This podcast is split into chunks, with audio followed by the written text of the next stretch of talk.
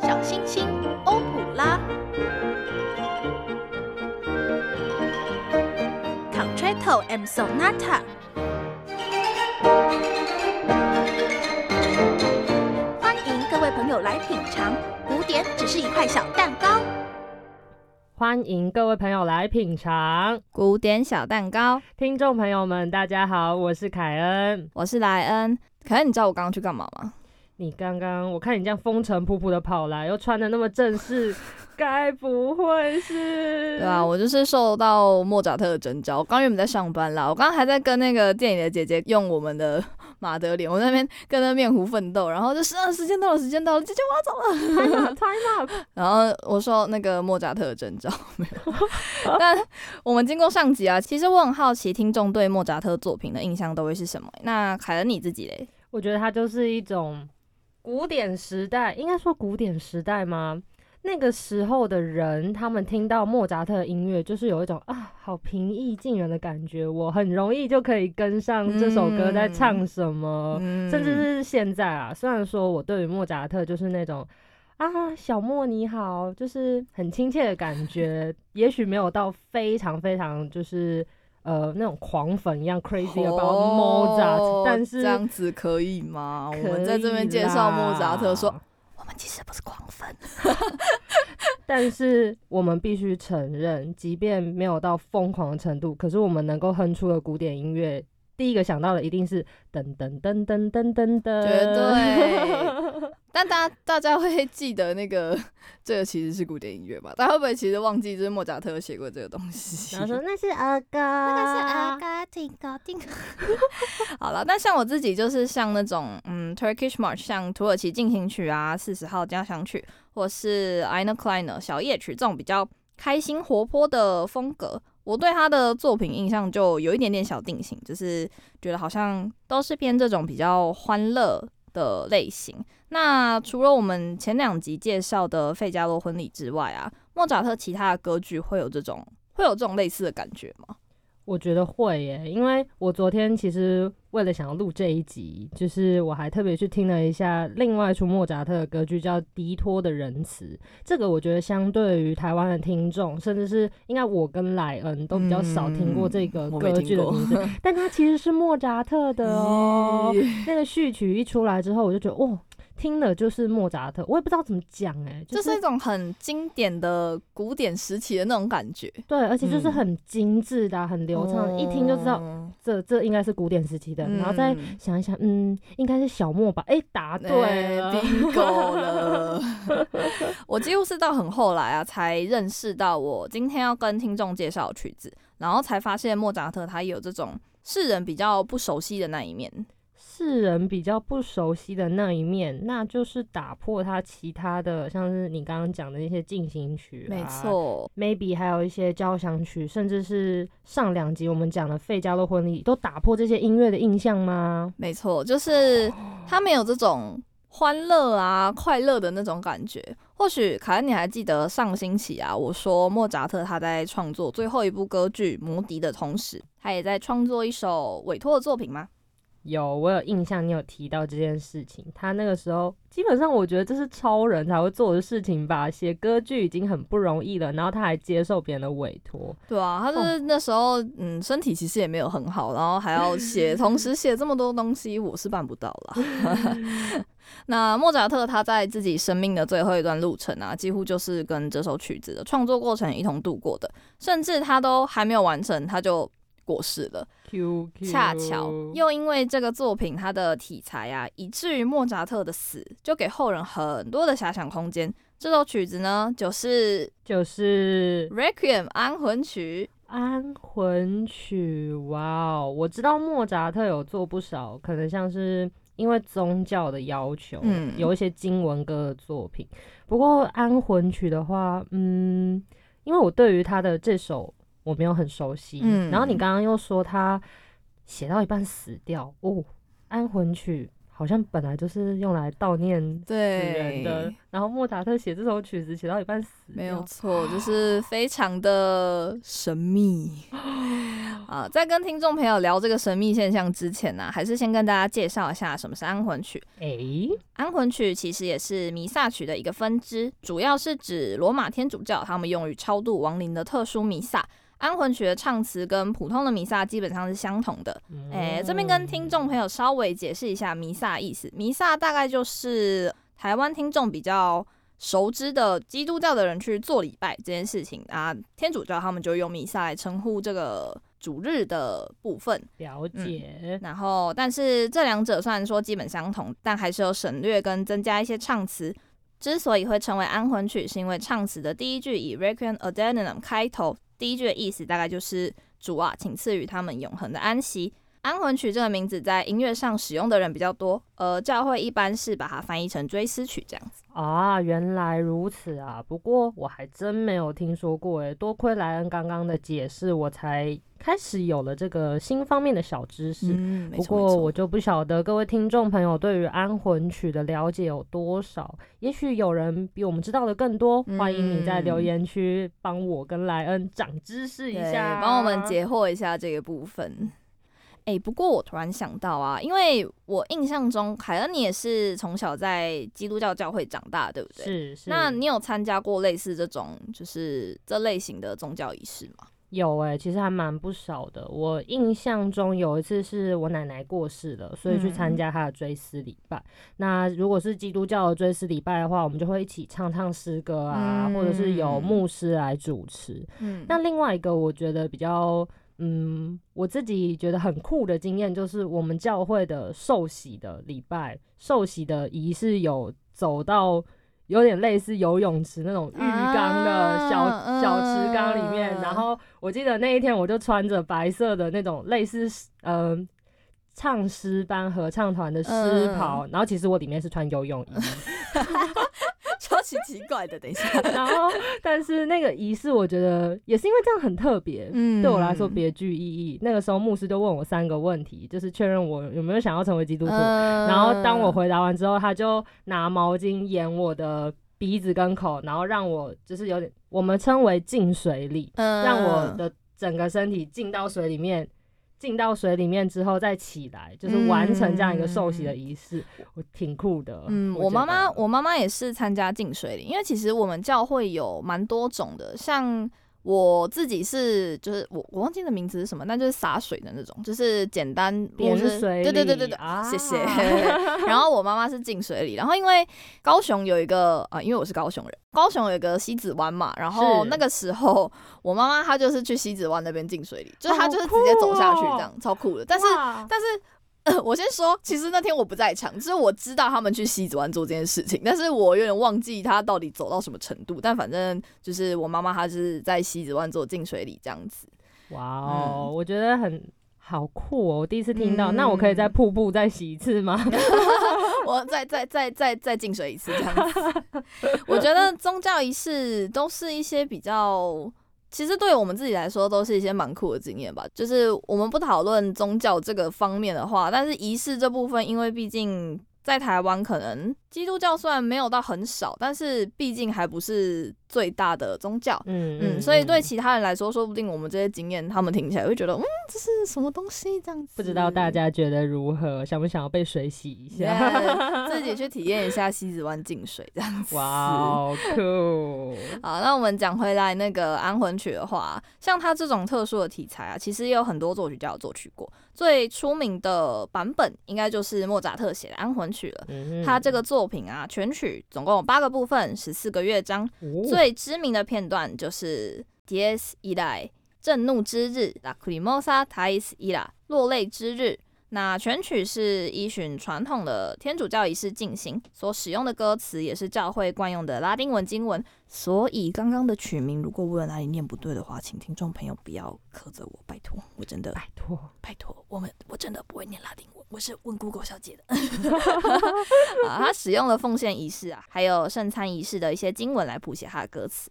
哦，原来安魂曲的这一些歌词其实都是拉丁文先写好的啊、没错。那想必，嗯，因为这个曲风跟它歌词的关系，其实都是以悼念死者为第一的目的。嗯，那一定就跟歌剧很不一样啦，因为歌剧毕竟是放在剧院里面，大家开开心心能够去欣赏的。安魂曲并不是这样子的娱乐性质，所以我相信在音乐的编写上，大家等一下听一定就分别的出来了。那莫扎特因为他自己有写作过三大歌剧，都是非常知名的，嗯像是《唐乔望尼》啊，上两个礼拜讲的《费加洛婚礼》，还有一出《女人皆如此》。这些的内容都是比较诙谐有趣，而且我们有提过，莫扎特会帮角色谱写属于他们个性的音乐，所以这些角色的对话上面啊，配合剧情都是诙谐的，都是让大家觉得诶眼睛一亮的。那想必因着曲风还有歌词的不同，那莫扎特做出的音乐。就一定会跟他之前写作过的，不管是旋律上面，或者是和声上面，甚至一些氛围上面，绝对是相差十万八千里。嗯，没错。这样的话，我会觉得，诶，莫扎特感觉就跟今天的一些才子、创作才子一样，不管什么样的风格，他都很会写，嗯，然后也很很能够抓住人心，真的很厉害耶。对，虽然说这种作品啊，它一定会有一些它相对应要有的规范在里面，但是嗯莫扎特他在风格跳脱这么大的同时，还可以写出这么精彩的作品，真的是当之无愧是大家最熟悉的神童。厉害厉害。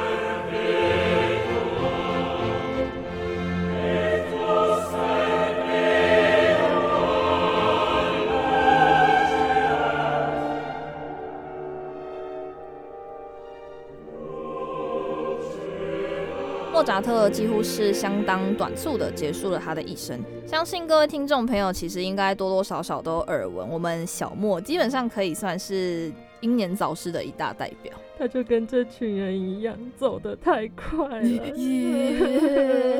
三十五、三十六岁就走，其实是我对他的第一印象。我这样是不是很糟糕？没关系，我跟你讲，我小时候甚至以为那个以为贝多芬比莫扎特年纪还要大，就是比他还要更早时代的人。我之前一直这样以为，因为就是那个画像，嗯，就是莫扎特的画像不是看起来就很年轻嘛，对然后贝多芬的画像就是比较中年一点。是，对，然后就因为之前小时候不懂古典音乐嘛，也不知道什么浪漫古典什么的，我就真的以为就是贝多芬比莫扎特还要大。然后所以在我第一次知道莫扎特是贝多芬之前的人，我就呃这样子哦，哦对，因为他很早就好吧，各位听众，眼见不一定为凭。是你要 大家要读书。那其实除了大家比较熟悉的作曲天才啊，莫扎特他在学习乐器的方面也是相当的出色。从很小的时候就因为受到父亲的耳濡目染，激发了自己的音乐才华。年仅三岁的他就开始让自己的父亲见识到自己的小孩就是 prodigy，就是一个 genius。他基本上就是钢琴、大键琴、小提琴、管风琴，只要是那个时候有使用的乐器，他应该基本上都学过一轮了啦。真的太强了，而且我觉得。应该说，其实学乐器，当你精通一种之后，对于其他样的，其实我觉得脑袋里面都会产生出一种怎么样学习乐器的那个规范在里面嘛。有的人就是这样很快，他就可以马上通通通通通。通这样。但是对于我这种来讲，就是啊，努力型的，而且有的时候不知道那个瓶颈期开始的时候就会，嗯，我不管怎么努力，就是怎么样都没有办法。，对，就是而且有时候像会遇到一些生理上条件的限制，像呃我自己是大学之后，我有开始学小提琴，因为喜欢古典音乐嘛，然后从、嗯就是真的是从零开始，我小时候真一都没学过。嗯然后呢，我遇到最大一个瓶颈就是我手太小。啊，我之前第一次去哦找那个老师的时候，他还嗯跟我说，就是他说我手真的蛮小，他问我说你要不要考虑换八分之七的小提琴？啊，然后我就说，然后他就说你愿意接受吗？我说我想说，我当然不愿意啊，我怎么可能我怎么可能会妥协？他说好啦，不然我们努力看看。哦，但后来就还是有遇到那种就是。就算整个比例看起来没有到很奇怪，但是就是我的手掌跟手指都不是比较大或比较长的那种，所以在这部分就是天生就是长这样啊，也不是说我可以努力它就会变长的一个东西。解了解然后就会觉得哈，好讨厌哦！每次每次上课遇到，我就觉得我手好痛，真的。嗯来看来我们都是需要在，也许是在技巧上，或者是嗯搞不好哪一天突然，哎、我们就通了。对，就就突然哎、哦其实手指也不用很长这样 子。啊，对对，每个人都有每个人吸收到的方式吧。但我觉得莫扎特他在这一方面可能是真的是上帝给他的天赋，不管吸收什么样的乐器，怎么学都可以很快。嗯，嗯他好像该这样说吗？我觉得莫扎特感觉就不是一个会遇到瓶颈的人，说你呢一定还是会啦。但我觉得相较于我们这些普通人啊，因为像他对创作这种东西啊，就是像我个人因为其他原因，我还有其他的毕业制作，然后我就是做伟大的事，对，又是你在讲。反正我是我是需要写剧本的一个一个角色这样子。那我在 创作的当下，就是真的是很痛苦诶、我写不出来，就是真的写不出来。就算真的写出来了，自己还是真的不会满意。嗯，我现在就有一种感叹，就是我其实现在最缺的就是灵感。没有错，我们现在节目也快要灵感枯，哎、哎不可以。好啦，除了灵感之外呢，我想到一件事情，就是凯恩，你有听说过莫扎特他是死线战士吗？哦，我真的是因为莱恩特别提到这件事情之后，我才再去考察了一下。嗯我发现莫扎特真的是，嗯，就跟我们现在很多的人一样的，有的时候那个，我觉得啦，可能是 deadline 快要到了，嗯发现那个 DDL 在脑袋里越来越大，肾上腺素激发我们那个哦，开始下笔如有神呐、做什么事情特别有效率。大家都是需要一些紧迫的东西 才会激发自己的灵感，不然你的大脑是没有想要工作的。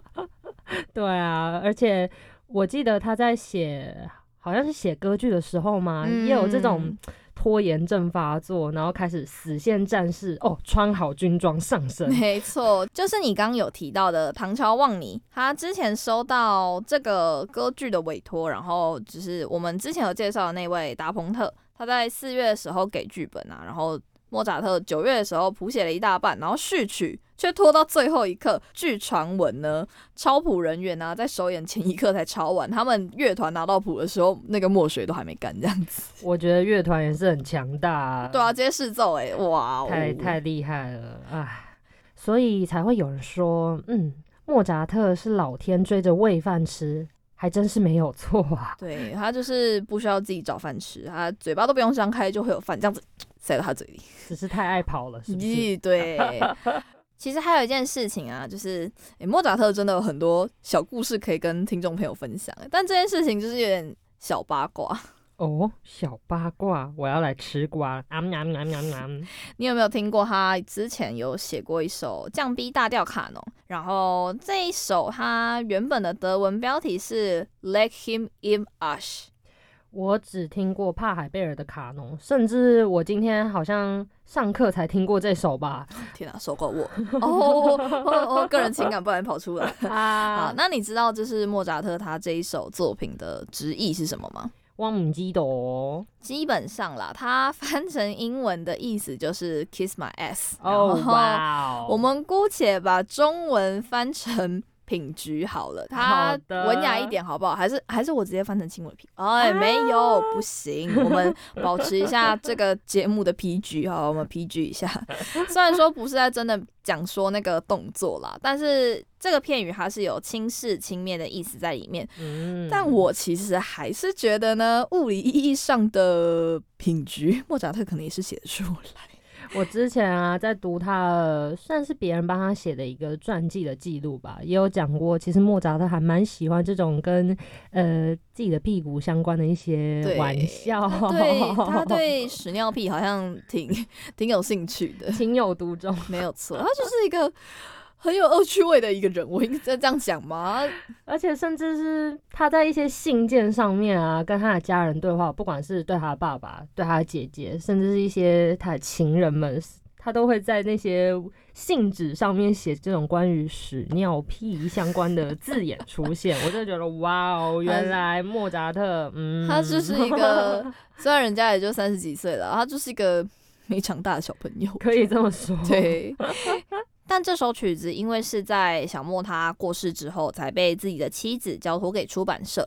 根据一些研究，后来有发现填写歌词的有可能是其他的人，而这样子类似的情况也有在我们的主题安魂曲里面出现。对耶，莱恩刚刚其实有说到，莫扎特在写安魂曲的时候，只写到一半，然后死神就带他走了。嗯，没错。那嗯，这样的话，安魂曲不就还剩下一部分没有写完吗？可是这样的话，就不是他本人创作的喽。安魂曲其实在我刚刚讲到的落泪之日就已经是莫扎特他最后执笔了。后面呢是一样有他的妻子找到了以前帮莫扎特抄谱的一位学生来完成他接下来的段落。诶，是他的太太找的哦。嗯，不过一般来说会找人来续写自己的阿纳达的遗作吗？阿纳达吗？那这个就要从安魂曲他创作的来由慢慢的说了。嗯，安魂曲呢是莫扎特他还在创作其他两部歌剧的时候，就有一天就突然收到了一个匿名人士的委托，说要请他为自己撰写一套安魂曲。而前来委托的这个信使啊，他身穿着灰色的斗篷，又先支付了一半的酬金。莫扎特当时就像我刚刚说的，他身体状况其实不是很好，但又在这样子神秘人士的来访之下，他莫名的就有产生了这个人该不会是阴间使者的这种念头。我先不论莫扎特本身是一个很有想象力的人啦，该不会那天的天气也不太好吧？就是阴雨绵绵，然后对，你一打开门就看到一个穿着长长灰色大衣的人，然后那个还是水袖，对搞不好就这样子拿钱给你。不知道还以为是吹狂魔、欸，如果是我的话，我也会觉得，哎呦，怎么会有一个好像是从不是属于这个世界里面的出来的人，怎么而这样拿且东西给我？对啊，而且就是莫扎特想问他说到底是谁，然后他也不嗯讲，真是 怕死了，拜托。搞神秘哦，干嘛嗯啦？有谣言说啊，这个委托的神秘人物就是传说中莫扎特的嗯对手，叫萨里耶里萨列里。嗯，呃，这位作曲家呢，他也是我们那个时候皇帝约瑟夫二世也非常的欣赏的一位作曲家兼音乐教育家。我记得之前在学校播的莫扎特的电影，还有我有看过一些关于莫扎特的音乐剧，也有特别描写这个人物、欸。莫扎特传里面描写他跟莫扎特的爱恨情仇，对后人在猜测莫扎特死亡这个原因上有非常大的影响。应该我相信真的有不少人以为是萨列里委托他就是做安魂曲这样子。可能这些传奇性的色彩太多了，我们这些后人太会编故事了，所以应该会有多多少少会误会萨列里就是心机很重，想要害莫扎特死翘翘。对啊，于是呢，莫扎特的死就有很多种说法啦。有人说是萨列里趁他病危的时候委托作曲，让他没有办法休养，最后就病死。有人说神秘人其实就是阴间使者来取莫扎特的性命，甚至还有人说他是被毒死的，然后凶手就是萨列里这样子。哇塞，果然有心结，就是会被别人在越描越黑，太恐怖了。加上《安魂曲》这首曲子啊，因为被其他人续写的关系，就是我们刚刚说他的妻子找了他的学生续写嘛。为的就是要拿到他剩下的那一半酬劳。嗯，因为不知道大家知不知道，其实莫扎特他在晚年的时候过得还蛮穷困的，因为他嗯财务管理不当的关系，所以他妻子也当然是跟他一样过得很穷困。所以这个东西就很多地方有没有被改动过，也没有人知道。曲子创作的背景，还有它最后的成品，都围绕着各式各样的谜团，让这首曲子的意识到现在还是为人津津乐道。那一直到现在，你刚刚说的这一些各个谜，有人解开这些谜吗？有人公布谜底吗？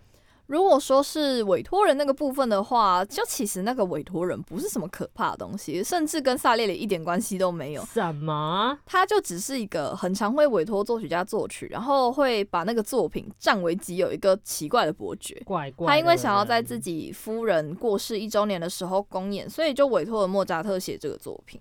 还想拿别人写好的东西用来说是自己写的，他在我们现代应该会被告侵权吧？没有。错，就是智慧财产权的部分。哎呦，就其实真的没有什么奇怪的事情啦。但莫扎特他在看到那个灰色斗篷的信使来委托的时候，他本人对这个，就像刚刚凯恩讲的，真的应该挺不舒服的。莱恩，我觉得不是只有莫扎特啦，应该我们甚至听众朋友们，你们自己看到应该也会觉得，呃，怎么会这样子？对啊，大半夜的，你晚上黑黑的看到一个人穿黑黑的，你不会吓死我？真的赞，我给你一个赞。但对于萨列里啊，世人会有这样的推敲，也是因为他在晚年莫扎特过世之后，还是被莫扎特音乐所围绕，指挥莫扎特的作品，但自己的作品却被冷落。精神打击应该还是蛮大的，嗯所以他老年就有一点精神错乱。后来进了疗养院之后，有胡说八道，然后就好像有说了一句说我要毒死莫扎特或者什么之类的。所以有可能是因为这个，所以让世人对他们两个关系的描述就有一些猜测啊，还有一些灵感来源。但至少更多资料显示的，其实萨列里也是相当欣赏莫扎特的才华的。哦，还好还好，不然的话，我照刚刚莱恩的说法，我现在也会恨死萨列里，还以为真的是他害死的，咦！真是太恐怖了，果然谣言可畏啊！而且不只是莫扎特生活的那个时候啊，后来在一九五八年，就是在布鲁塞尔举行的世界博览会上面，曾经有展出过安魂曲的手稿。哇、哦，但在展出的事后啊，却被发现其中牺牲祈祷的一页有被撕去，而撕掉的那个部分啊，就有莫扎特他就是写的其中的段落，直至现在还是没有办法知道为什么会发生这种事情，然后所以也没有办法找回这部分的手稿。怎么这首曲子从莫扎特刚过世不久，一直到现在，都会发生一些奇怪的谜团啊？好像一直会有新的这一些想要让我们去解谜的事情出来。这可能就表示，像小莫这种声名大噪的作曲家、啊，就因为所有人都在关注他，嗯，人多嘴杂嘛，就各种荒谬的事情都会发生。啊，如果他在现代的话，应该是媒体每天都在他家前面等他出来吧。对，狗仔直接蹲点这样子。既然我们大家都认为莫扎特是古典时期，也是现在古典乐代表性的作曲家，我们无人不知、无人不晓的莫扎特，嗯，是不是我们现在也可以来帮他办一个金曲排行榜？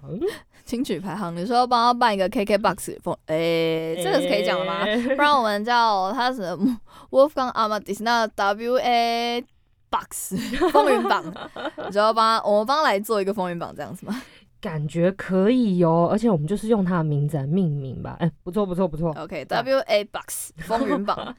那凯恩有第一首想要跟大家介绍的吗？当然就是带来你我都最熟悉的小星星。哎、好了，不是啦，是小星星变奏曲。这首曲子是莫扎特大概在一七八一年到八二年间创作的，但是原本这首曲子其实是来自一首法文歌曲，叫做《A vous dire je maman》啊，母亲，我要告诉你，这首歌曲是在讲一个年轻的姑娘想要向他的妈妈倾诉爱恋的心情的一首歌。但也有不少人说，其实莫扎特会做小星星变奏曲，其实他是要用来教书的。其实没有这么多理由啦，就是教书而已。对，教书而已。啊，那我第二首我想跟听众朋友讲的就是我刚刚也有提到的第四十号交响曲。我真的是说了，大家一定都有听过这首，这首完全就是。我家甚至之前有一段时间家里电话的铃声是那个，就就是突然就是，而且它还超大声，突然噔噔噔噔噔噔噔噔，然后我就躺在沙发上，我被吓死这样子。而且我觉得这首曲子它本身就是带出一种比较悲剧性的色彩，嗯，但是它又悲伤的很优雅。对，不过你突然听到，真的是会被呃，就呃什么东西这样子吓破胆，没有错。那第三首呢，为各位带来这个弦乐小夜曲《Eine kleine Nachtmusik》，是一七八七年创作的。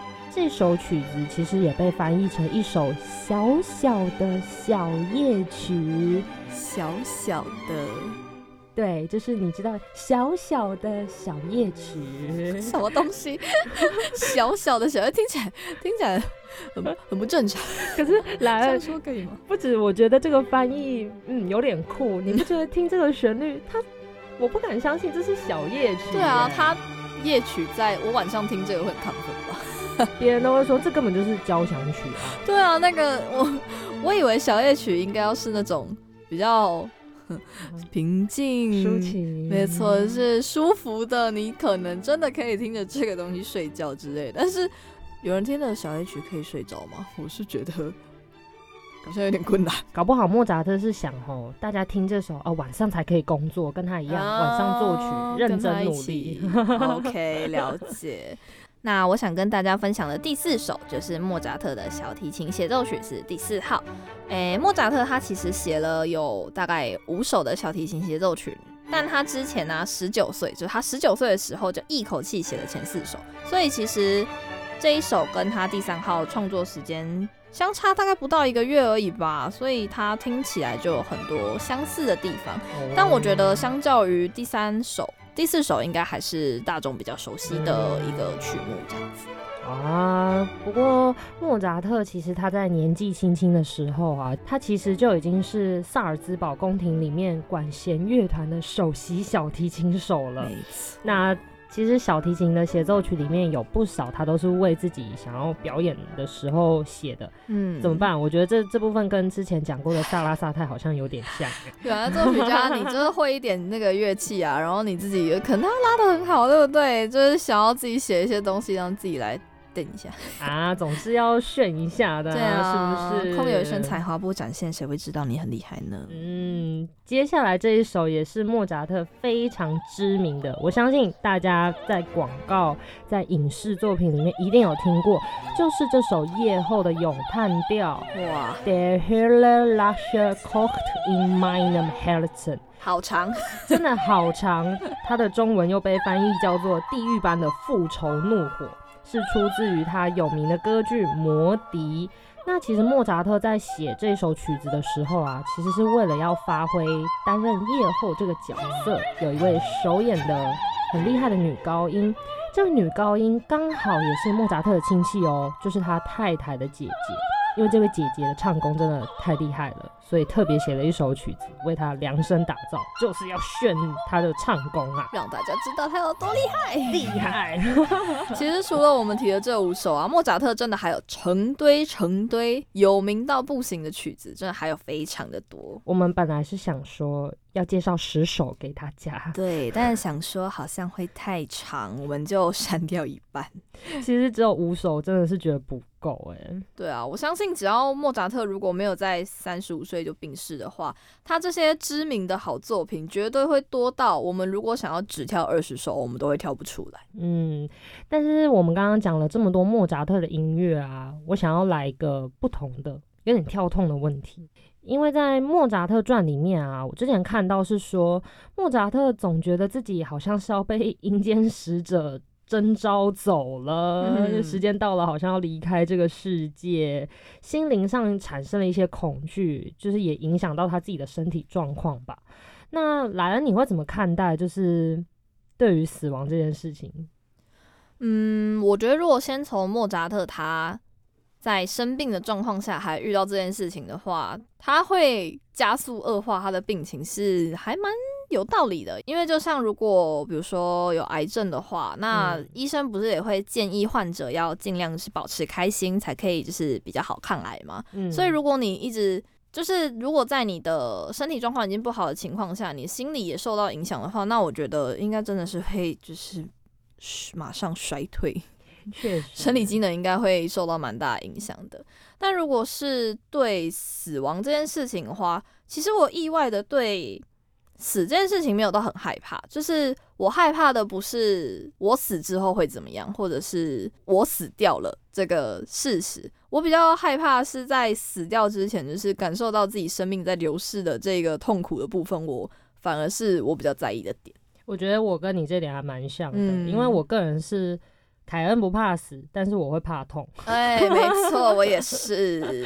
因为光是看到这一些，我觉得不管是病危的人，嗯或者是说，诶、其他人，我觉得那种啊，在睡梦中直接离开世界的人，真的是蛮幸运的，嗯，因为他不用感受到像是在嗯医疗机关里面接受的这些疗程啊。那我比较害怕是那种接受疗程真的是身体上有一些病痛。对。嗯，我之前就一直觉得啊，如果如果哪一天我就是活着的时候，我没有办法活得很嗯随心所欲，然后胃不够健康，我甚至还待在人世，但我感受不到我身为人的一些快乐，或是我原本拥有的那些东西，那我会觉得还不如干脆就直接直接过世会比较好一点。你说直接去那个签证户口，在天国办一个签证，然后就可以进去。我直接就 是回回家，这样子对吗？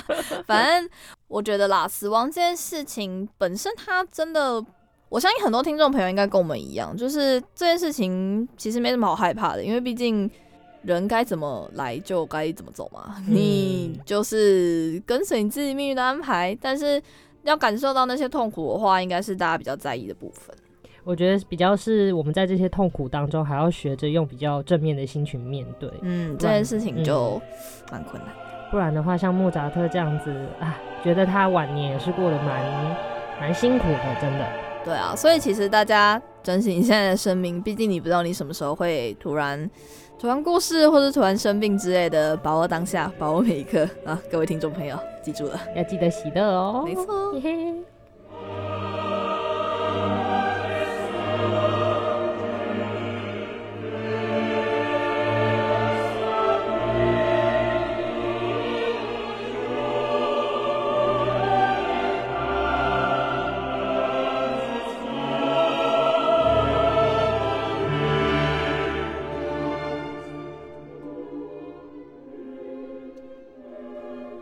讲了这么多啊，其实我相信很多人应该都是透过莫扎特传来了解莫扎特的啦，因为我自己某种程度上来说也是这样子。他那个笑声吼，实在是非常令人深刻啊。我之前还有听朋友说啊，《莫扎特传》里面有一个桥段，就是有人躲在桌桌子底下，然后、哦反正就是在做一些不可描述的事情。哦然后他说小时候还看不懂，但是就是被那个画面 shock 到了。长大之后才发现是哇，就是对，但这个也蛮符合我们莫扎特的人设的啦。我相信他，嗯。我们就不多说这个部分，我们保持节目的 PG。保持 PG。保持 PG。那兰恩，你觉得萨列里真的很很讨厌莫扎特吗？嗯，我觉得说讨厌吗？应该是这样讲啦，在在影视作品的描写下，那个程度好像有一点太严重了。因为我知道的资料里面呢、他所描写的萨列里，他其实还是很尊敬，然后也很欣赏莫扎特音乐才华。以真的历史上的事情来讨论的话，好像说他讨厌他吗？我是觉得应该不至于啦，但多多少少那种羡慕的情感应该还是会有的。嗯，毕竟生在他的时代，我觉得应该很多音乐家的光芒都被莫扎特盖过去了。没错，真的。对啊，所以而且萨列里跟他的关系，我觉得在工作上面就会很常遇到，或者是很常嗯听到这个人，所以可能多少心理上面应该还是会有一些冲击对。啊，会有一些小疙瘩啦。但是嗯我相信他一定没有《莫扎特传》里面写的这么严重，或者是大家谣传的，就是萨列里真的有过很大的什么之类，应该是没这么夸张啦。不过说到《莫扎特传》里面描写他们两个人的关系啊，因为其实还蛮多创作者都有去解析这部电影的。有一个 YouTuber，就是这个频道叫做音乐家的无聊人生。哎你还真的知道我要说什么 哎耶！这位 YouTuber 他之前就有解析过《莫扎特传》的一些情节呀、然后他在里面就有提到，那个时候萨列里就有为莫扎特就是帮他抄谱这样子，莫扎特躺在病床上，然后就念那些音符给萨列里听，然后他帮他记下来。那那一场戏啊，因为我自己在听那个这位创作者解说的时候，我对这场戏真的是非常印象深刻，欸因为他们真的两位演员把萨列里对莫扎特那种又爱又恨、又很尊敬、又很嫉妒，可是又很欣赏他的那种情绪完全演出来。我觉得那场戏真的非常精彩。果然人心还是有这种很复杂的时候啊。，对。不过除了这部《莫扎特传》啊，其实也有很多电影都有使用我们小莫的音乐作为配乐来使用。其实流行音乐也很多啊，都会多多少少有采样他的歌。不知道听众朋友记不记得 S.H.E 有一首歌叫做《不想长大》，就是我不想，我不想，不想长大。没有错哎海恩还噔追我我们不愧是同一个时代的人。有 或者是像电影《楚门的世界》啊，就有用土耳其进行曲。还有一个我真的超级喜欢的影视改编版本，那个几乎可以说是我的讲音乐启蒙吗的一部作品，就是《终极一家》里面修跟韩他们在用乐器对战的时候，他们就弹奏摇滚版本的土耳其进行曲。我相信有一些听众应该也是终极的系列看了不少、哦。我我我我我我，这是我。我是终极铁粉，我超爱三部，我前三部曲真的是看了超多次的，就是终极一班、终极一家跟终极三国，我真的超级无敌喜欢。我跟各位听众朋友分享一下，莱恩如果不提这段的话，我对于终极系列最有名的那首歌永远是曾沛慈的《够爱》，好听。哦够爱是我人生歌曲啊，它现在是目前还是我的中文歌 Top One，就是当然啦，没有人可以就是超过。其他终极的角色也有唱过这首歌，没错，但是因为莱恩这边有提到说，哎、修跟韩有使用乐器对战，而且还弹的是土耳其进行曲，所以前几天呢，我就去翻了这个片段来看。天呐，修弹电吉他，用电吉他弹这首土耳其进行曲，真的是帅爆，超级帅，！而且大家知道吗？我就是小时候看到韩打爵士鼓那个，我超级想学爵士鼓，真的是有够想学，我跟我妈妈吵了很多次，但她就是不让我学。哇哇哇！但你现在可以开始开始学爵士鼓，高中其实有学过，但是我觉得我好像不太适合。哇！我学了很久，我们因为我们高中是呃有必修，说必修有点奇怪，反正就是我们的音乐课一定要学爵士鼓。好酷哦！对，，蛮蛮神奇的，好像很少听到有学校会这样子。但我们学校就是他会，你一定要学爵士鼓，然后要就是考试什么的，然后这是我们音乐课的其中一个部分。对，那那个时候是也没有到说学不起来啦，但就是毕竟爵士鼓是一个双手双脚都要使用的一个乐器，是。然后呢，加上它很常需要同手同脚。这件事情我真的没有办法，我真的没有办法习惯，就是不知道是因为有在跳舞的关系吗，还是什么，但就是那个时候一直要我同手同脚，我真的是没有办法，我就是一直到底是哪里？对 K 到，K K 到 K 到 K 到 K 到，在这边呢，我跟莱恩对众多鼓手献上我们的 respect，你们真的超厉害，超厉害不，止拍子要抓准，还要应付这种同手同脚，然后那个鼓啊，就不像乐器，吉他只有一个身体，或者是你只要好好唱歌，有好多鼓变成一个爵士鼓组，怎么可以一个人驾驭那么多颗？对啊，打击乐的各位，我们 respect。respect，yeah，好啦，我们讲了好多有的没有的，一直在乱扯 我们是不是这个系列到了尾声啦？哦，就是要我推荐蛋糕的意思吗？没错，请问我们莱恩为听众朋友准备了什么样的蛋糕呢？我我们上一个系列啊，叫听众朋友配上我们推荐的曲目去吃蛋糕，但是我觉得叫大家听安魂曲配蛋糕，好像哪里有点不太对啦。那个画面跟音乐不不太搭 对，可能吃完之后就是直接呃入不入关不是。啊 没有啦，好啦，我这次要推荐的蛋糕种类就是黑森林蛋糕。哇！不过是我们熟知的那个有一颗红樱桃的黑森林。对，但是呢，啊，说你对又好像也没对，但是说你错也不算是有错啦。嗯，我会选择黑森林蛋糕，就绝对不是因为是我们常见的那一种黑森林啦。哦，所以不是我原本知道的黑森林蛋糕。那请问是？其实啊，黑森林是一款起源自德国的蛋糕。那莫扎特是德国人嘛？嗯嗯，加上德国当地，它甚至有一个东西叫做国家糕点管理办法，它去规定什么样的蛋糕要有多少比例啊，要有什么东西，它才可以叫做黑森林蛋糕。好严格哦，所以就是一种我们不太知道的规定，所以会有这种普通不普通、深不可测的感觉吗？对，一些不是我们常规理解的那一面，不觉得就跟莫扎特很像吗？啊，确实，在这三集我们这样聊了下来，也是觉得莫扎特有很多颠覆我们想象的时候呢。嗯，对的，一些我们不知道的小故事，或是在我们品尝他的音乐的同时，会感受到一些，哎，其实他好像也有这样的一面耶。好像看似简单，其实不简单，没有错哦。嗯，我们这集就差不多到这边啦。今天播放的安魂曲版本都是来自于一九九九年 Berlin Philharmonic 柏林爱乐演奏的，以及 Claudio Abbado 阿巴多指挥，是在 Herbert von Karajan 卡拉扬的逝世十周年纪念音乐会上面演奏的版本。那么非常感谢各位朋友今天的收听，我们下次更新会在十月二十号。在说完八点档故事之后呢，我们就要为各位听众朋友带来这个八点档的前传作品。欢迎继续收听古典小蛋糕。喜欢我们节目的听众朋友，记得要下载订阅，追踪官方 IG 账号 A 点 Peace 底线 Classic，或是搜寻古典小蛋糕就可以找到我们喽。邀请大家持续关注节目资讯，我们下次再见。要订阅追踪才可以知道我们的最新消息哦。没有错哦，欢迎各位朋友来品尝，古典小蛋糕。拜拜，拜拜。